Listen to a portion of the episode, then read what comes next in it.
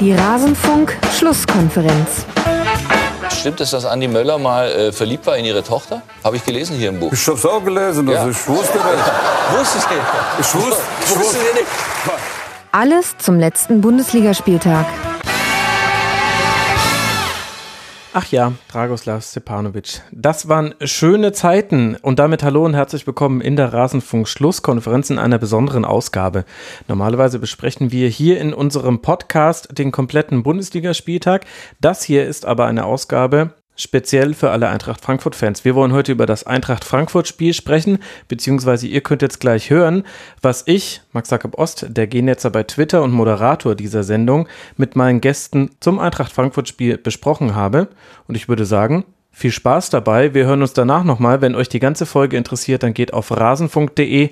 Da findet ihr die Besprechung aller Spiele. Aber jetzt hören wir uns mal an, was wir zur Eintracht zu sagen hatten. Und los geht's. Also, wir wollen jetzt sprechen über das Freitagabendspiel.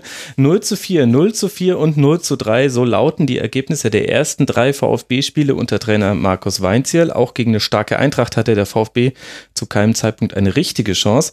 Man hatte den Eindruck, dass Jovic, Rebic und Haller nicht einmal an ihr Maximum gehen mussten. Zwei nennenswerte Chancen hatte der VfB beim Stand von 0 zu 0 und 0 zu 1. Beide wurde vergeben und am Ende gab es keinen einzigen Schuss auf das Tor von Kevin Trapp. Kai, kannst du schon erkennen, was der Ansatz von Markus Weinz hier sein soll beim VfB? Mm, Nee, noch nicht so richtig. Ich bin aber natürlich auch nicht der VfB-Experte. Ihr hattet ja ähm, vor drei Spieltagen VfB-Schwerpunkt Mhm. im Rasenfunk. Ähm, das fand ich schon sehr spannend, weil ja da auch immer so ein bisschen rauskam, naja, ähm, vielleicht liegt's ja gar nicht am Trainer, ähm, weil da waren auch in der Vergangenheit relativ gute dabei. Vielleicht hat diese Mannschaft und dieses Mannschaftsgefüge einfach ein Problem. Und auch das ganze Drumherum in Stuttgart mit den immer doch sehr großen Ansprüchen an offensiven Fußball und so weiter und der Realität. Ähm, du hast ja gerade schon gesagt, da in der achten Minute war es, glaube ich, dieser Kopfball von Gomez da aus fünf Metern. Wenn er den reinmacht, vielleicht hat man ein anderes Spiel, wobei ich das angesichts dieser Offensivpower mit den drei äh, äh, Frankfurtern da vorne irgendwie nicht, nicht so wirklich glauben kann. Das war schon ein großes Kino, die abgezogen haben. Ja, den Eindruck hatte ich auch so ein bisschen, dass es eigentlich egal gewesen wäre, ob der VfB in Führung gegangen wäre oder nicht, auch wenn es jetzt natürlich viel Spekulation ist. Aber Jolle, ich fand das, was da Frankfurt an Offensivfußball auf den Platz gebracht hat, das gehört schon gerade mit zum Besten in der Liga. Ja, absolut. Äh, Aber nicht nur offensiv, sondern auch defensiv fand ich die einfach ähm, im Kollektiv so stark. Also da wusste einfach jeder, was er zu tun hat und die sind halt richtig äh, bullig und, und giftig auf die Leute drauf, haben immer so ein Netz um, um den gegnerischen Ballführenden äh, gezogen und die Stuttgarter hatten da wirklich große, große Probleme, sich dann daraus zu befreien und äh, daraus haben sie halt, also die Frankfurter richtig viel gemacht. Und die drei da vorne, das macht schon richtig Spaß. Da war es ja eigentlich egal, liegt der eine vor, ähm, ähm, Schuss geblockt, dann, dann macht der andere rein. Also richtig geile Truppe da vorne. Ähm, Absolut. Ja. Zum ersten Mal auch in dieser Dreierkonstellation dann auf dem Feld. Ich, ich fand das auch interessant, weil du jetzt auch gesagt hast, sie haben so ein Netz um die VfB-Spieler aufgespannt. Das, also das habe ich auch so gesehen. Es gab immer wieder diese Situation, wo der eine VfB-Spieler den Ball bekommen hat, gerne mit dem Rücken zum gegnerischen Tor und dann wurde er angelaufen. Aber was ich so interessant finde bei Eintracht Frankfurt im Gegensatz zum Beispiel Kai zu Rasenballsport Leipzig ist, dass das gar nicht so viele Spieler sind, die an diesem Pressing beteiligt sind. Also die, die meisten bleiben schon in ihrer Ordnung stehen und dann sind es immer so die ballnahen vier Spieler, würde ich sagen, in den meisten Situationen, die draufgehen und der Rest bleibt aber in seiner Ordnung, während es bei Leipzig ja noch oft viel, viel mehr Spieler sind, die dann ein ganz enges Spielfeld dann schaffen. Ja, das ist also das ist vielleicht auch so ein bisschen ähm, bedingt sozusagen die die Trainerhistorie von Adi Hüter, der auch eine Salzburg-Vergangenheit hat. Ähm, aber damals ich kann mich nicht mehr genau erinnern, aber ich glaube ja auch nicht ganz im Guten gegangen ist, weil weil es da auch schon sozusagen unterschiedliche Vorstellungen gab über wie man wie man Pressing-Fußball spielt und wie viel Ball, Ballbesitzanteile man hat. Aber klar, irgendwie dieses, dieses Offensive und, und dieses äh, auch Balljagd in, in einem Positionssystem, das ist schon sehr gut zu erkennen. Und ähm, nach einem sehr verkorksten Start mit frühen Pokal aus und so weiter, wo viele ihn schon als ersten ja, Auswurfkandidaten auf dem Zettel hatten, ähm, sind die sehr gut ins Laufen gekommen. Und gerade ähm, also gerade bei Ante Rebic, da ähm, haben schon beim WM-Finale Glück bei so einigen RB-Fans gab es schon so ein leichtes Stechen, weil man sich noch an Zeiten erinnert, wie der in der zweiten Liga unter Zorniger bei uns sehr lustlos im Spiel gegen den Ball war. äh, und nie richtig angekommen ist. Und Wir nennen es den Kostic-Effekt. Das, dieses Stechen empfinden da andere, unter anderem auch VfB-Fans, die sich das aus nächster Nähe anschauen durften. Die haben dieses Stechen auch gespürt, ja. Mhm. Ja, und also das ist schon, das, diese Entwicklung ist schon, ist schon äh, ja, dominant. Auf jeden Fall. Max, du meintest ja, dass jetzt Frankfurt nicht im Kollektiv oder nicht alle Spieler an diesem Netz dann beteiligt sind ähm, und, und der Rest irgendwie so in der Grundordnung verbleibt. Ich denke aber schon, dass sie halt schon darauf achten, nicht zu große Lücken aufreißen zu Mhm. lassen. Also es ist jetzt nicht so, dass die Mannschaftsteile auseinandergehen und äh, für den Ball Ballführenden selber ist es halt trotzdem egal. Also wenn direkt in der ersten Linie um dich rum einfach keine Optionen sind und man zwar ahnt, dass man vielleicht mit einem hohen, weiten Ball irgendwo jemand anderen finden könnte, aber nicht genau sieht, wo, weil die einfach äh, an einem dran so viel Stress produzieren, dass man das einfach nicht auf dem Schirm hat, dann ist das ja auch egal. Und, und so richtig weit weg sind die anderen dann nicht. Also Ja, ja, nee, dann, das meinte ich damit auch nicht. Ich, ich fand es nur interessant, dass zum Beispiel Abraham und Da Costa, wenn jetzt über, wenn jetzt der VfB über die linke Seite kam, was noch so ein bisschen präferiert war, über Aogo, Pavard hat auf den Ball raus auf ihn gespielt, dann haben Abraham und Da Costa gar nicht so sehr rausgeschoben, sondern Haller, de Guzman und Rebic haben da eigentlich den meisten Teil des Pressings gemacht. Das fand ich einfach interessant, weil das auch den läuferischen Aufwand nochmal verdeutlicht, den die vordersten drei da haben und dann eben halt auch machen, was dann eben zu Stechen bei Kai führt. An welche Region auch immer. Also ich habe mir das angesehen und das, was mir zu Stuttgart so am, also die Vokabel, die mir einfach permanent wieder untergekommen ist, die war isoliert. Also egal, ähm, ob sie mit Ball dann einfach nicht gewusst haben, wo spiele ich jetzt hin, wo sind meine Passoptionen, wo sind meine Mitspieler, äh, als auch wenn wenn Gonzales, der ja irgendwie offensiv ähm, relativ umtriebig war und viele Dribblings auch eingegangen ist und gar nicht mal so unerfolgreich, aber dann immer die Anschlussoption ähm, nicht gefunden hat, weil er da alleine war auf weiter Flur. Also mal, weil er selber mit dem Kopf durch die Wand wollte, mal, weil eben einfach ähm, die anderen nicht mitgezogen sind. Also Mhm. da war keine Präsenz. Ähm, Frankfurt hat immer kollektiv dann die Räume besetzt. Da waren dann gleich ähm, ein, zwei, drei, vier Stationen, wo man hätte hinspielen können. Und bei Stuttgart eben nicht. Also das heißt, selbst die guten Aktionen, die Einzelaktionen, die haben dann eben irgendwie keine Weiterführung gefunden. Und deswegen ist für mich also isoliert das absolute Wort, was Stuttgart in diesem Spiel beschreibt. Finde ich sehr gut. Ich würde noch ein zweites Wort hinzu addieren und zwar erschöpft. Ich hatte den Eindruck, dass die Mannschaft, also dass die mental gerade keine äh, happy Phase haben, das ist ja klar, bei fünf Punkten und Tabellenplatz 18, beziehungsweise ein geteilter 17. wollen wir bei der Wahrheit bleiben.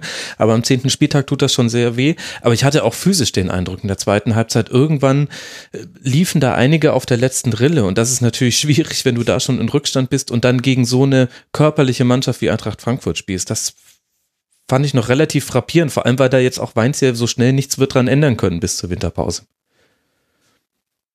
Ich glaube, das ist so eine Mischung aus körperlich und, und, und mental. Also ich meine, dass Frankfurt körperlich mit, sozusagen Teams überrollen kann, das weiß man. Aber ja auch schon zum relativ frühen Zeitpunkt, also schon 2-0, da in der 32. glaube ich, Mhm.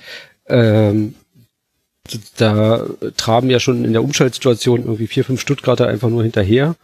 Dann wird die nochmal geklärt, dann kommt die Flanke nochmal rein, da stehen drei im Strafraum und wie Matthias Sammerland sagte, irgendwie bewachen, einer bewacht den Pfosten und einer, also das war ja schon, ähm, die waren einfach nicht präsent. Also da gab da gab's Phasen, wo die in keinen Zweikampf gekommen sind. Die sind ja nicht viel weniger gelaufen, wahrscheinlich als Frankfurt, aber in den meisten Fällen meist nur nebenher oder äh, hinterher gelaufen. Ähm, das war schon frappierend.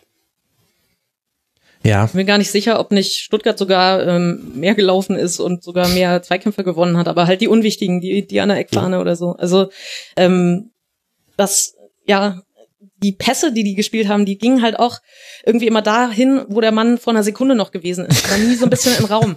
Das heißt, ähm, zögerlich, ne? Also in der Folge hat sich dann aber auch niemand getraut, ähm, schärfer zu passen, aber auch nicht äh, getraut, dann schärfer nach vorne zu ziehen, denn vermutlich wird der Ball ja jetzt doch eher nach hinten gespielt. Also ähm, da greift dann so eins ins andere, aber im Negativen, ähm, das ist so eine Ab Ab äh, Abwärtsspirale, ja. Also und, und Frankfurt genau das Gegenteil, immer schön in Raum und dann raumgreifende Schritte mit Tempo dann da rein.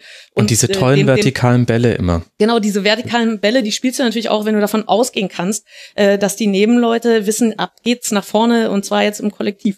Mhm. Und ähm, ja, da hat Hütter sie gut eingestellt und wenn es dann läuft, dann hast du natürlich auch Bock, dann tut dir das auch nicht so weh, jeder Meter, den du dann extra gehst, der macht ja dann eher Spaß. Und für Stuttgart ist es einfach dann Arbeit, die irgendwie nicht aufgeht.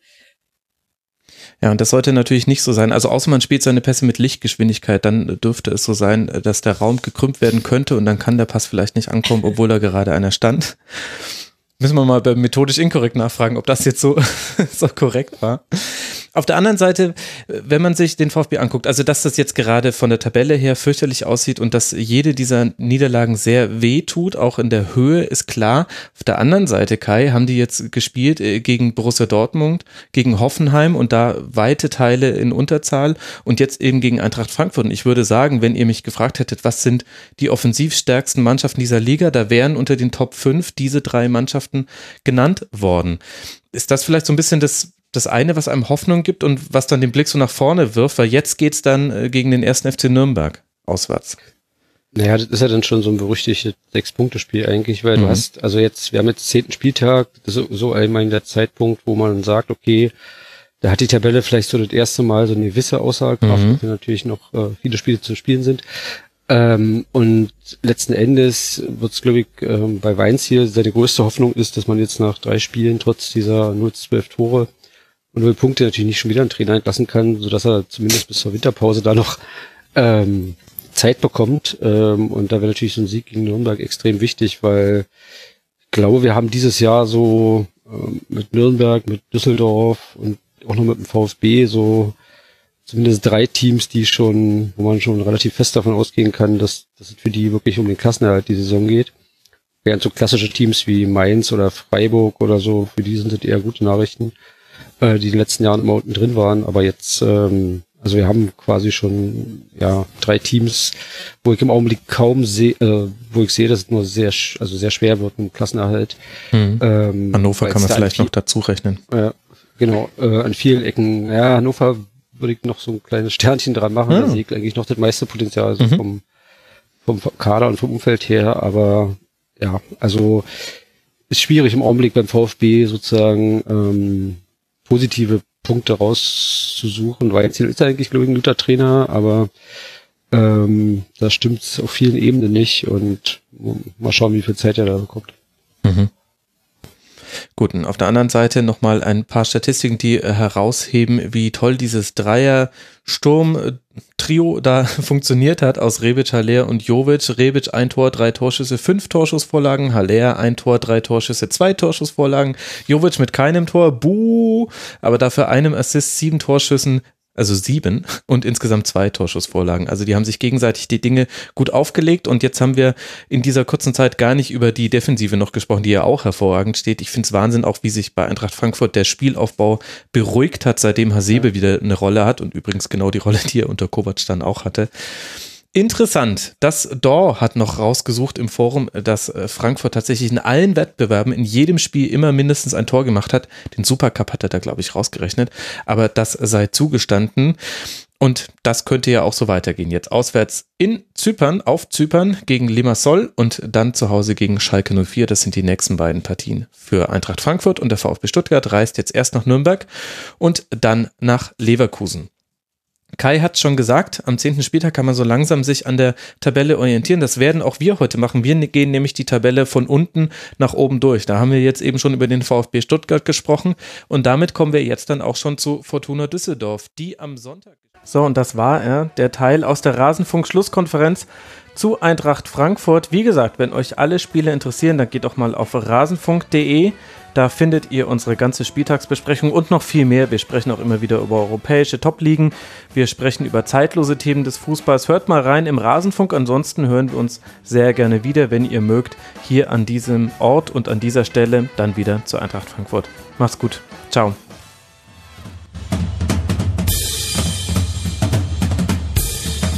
Das war die Rasenfunk-Schlusskonferenz. Wir gehen nun zurück in die angeschlossenen Funkhäuser.